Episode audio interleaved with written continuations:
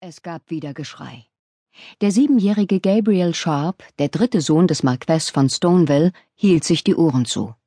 Er hasste Geschrei. Er bekam davon Magengrimm, besonders wenn seine Mutter seinen Vater anschrie. Diesmal jedoch schrie seine Mutter seinen ältesten Bruder an. Gabe bekam alles mit, weil Olivers Zimmer genau über dem Unterrichtsraum lag. Die einzelnen Worte verstand er nicht, aber sie klangen wütend. Es war ungewöhnlich, dass Oliver angeschrien wurde. Schließlich war er doch Mutters Liebling. Naja, meistens jedenfalls. Sie nannte Gabe mein kleiner Schatz. So nannte sie seine Brüder nie. War das, weil seine Brüder schon fast erwachsen waren? Gabe blickte finster vor sich hin. Er sollte Mutter sagen, dass er nicht mein kleiner Schatz genannt werden wollte, außer, dass das nicht stimmte.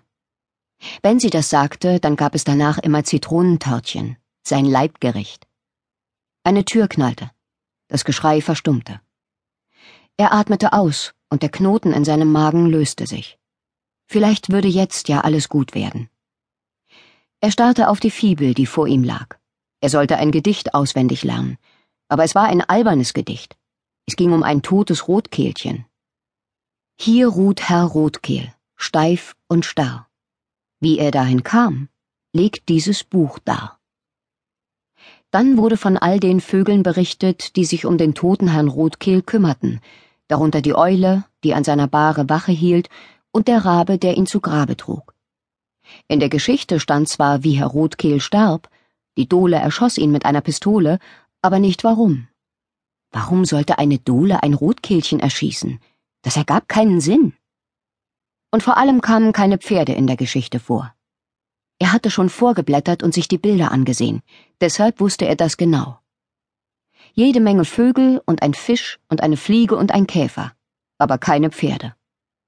Er hätte lieber eine Geschichte über ein Pferd gelesen, das ein Rennen lief, aber über so etwas gab es natürlich keine Geschichten für Kinder. Gelangweilt schaute er aus dem Fenster und sah seine Mutter mit weit ausgreifenden Schritten zum Stall eilen. Wollte sie zum Picknick, um Vater zu erzählen, dass Oliver unartig gewesen war? Da wäre Gabe gern dabei gewesen. Oliver bekam nie Ärger, Gabe hingegen ständig. Darum saß er auch hier in diesem albernen Zimmer mit diesem albernen Buch, anstatt sich beim Picknick zu amüsieren, weil er unartig gewesen war und Vater ihm Stubenarrest verordnet hatte. Aber vielleicht würde Vater seine Meinung ändern, wenn er sich stattdessen über Oliver ärgerte. Falls Mutter zum Picknick wollte, könnte er sie vielleicht sogar dazu bewegen, ihn mitzunehmen. Er spähte hinüber zu Mr. Virgil, dem Hauslehrer, der in seinem Sessel vor sich hindöste. Es würde ein leichtes für Gabe sein, sich hinauszuschleichen und Mutter zu fragen, aber er musste sich beeilen. Mit einem Auge auf Mr. Virgil glitt er vom Stuhl und schlich sich Richtung Tür. Im Flur fing er an zu rennen. Halb rannte, halb fiel er die Treppe hinunter, schlitterte über die Marmorfliesen der Eingangshalle und war im Nu draußen im Freien. Wie ein Blitz schoss er über den roten Hof, und schon war er an seinem liebsten Ort auf der ganzen Welt, im Pferdestall. Er liebte den schweißigen Geruch der Pferde, das Rascheln und Knistern des Heus unter seinen Füßen und das Gemurmel der Stallburschen. Die Stallungen waren ein verwunschener Ort, wo alle mit leiser, ruhiger Stimme sprachen. Hier gab es kein Geschrei, denn das hätte die Pferde nervös gemacht. Er sah sich um und seufzte dann enttäuscht. Die Box von Mutters Lieblingsstute war leer, sie war also schon losgeritten. Aber er wollte nicht zurück zu Mr. Virgil und dem albernen Buch über Herrn Rotkehl. Guten Tag, junger Herr, sagte der Stallmeister Benny May, der gerade dabei war, ein Pferd zu beschlagen. Er hatte für Gabes Großvater als Jockey gearbeitet, damals, als die Sharps noch jede Menge Pferde zu den Rennen schickten. Suchst du jemanden? Gabe wollte nicht zugeben, dass er seine Mutter gesucht hatte. Stattdessen straffte er die Schultern und klemmte die Daumen unter den Bund seiner Kniehosen, wie er es bei den Stallburschen gesehen hatte. Wollte nur schauen, ob Sie Hilfe gebrauchen können. Sieht so aus, als ob die Burschen alle draußen sind. Ja, beim Picknick. Schätze, heute Nachmittag werden wir eine Menge Leute hin und her fahren müssen. Die feinen Damen und Herren haben bestimmt bald genug von der frischen Luft. Benny betrachtete konzentriert den Huf, den er bearbeitete. Warum bist du nicht beim Picknick? Vater hat es verboten, weil ich Minerva eine Spinne ins Haar gesetzt habe und mich nicht entschuldigen wollte. Benny gab einen erstickten Laut von sich, der in einem Husten endete. Also hat er gesagt, dass du stattdessen im Stall helfen sollst? Gabe starrte auf seine Schuhspitzen. Ah, du bist mal wieder bei Mr. Virgil ausgebüxt, was? Schon möglich, murmelte Gabe. Du solltest ein bisschen netter zu deiner Schwester sein. Sie ist ein liebes Mädchen. Gabe schnaubte. Pff, sie ist ein Plappermaul. Egal. Eigentlich wollte ich nach Jackie Boy sehen. Jackie Boy war Gabes Pony. Sein Vater hatte es ihm letzten Sommer zum Geburtstag geschenkt. Er macht manchmal Zicken.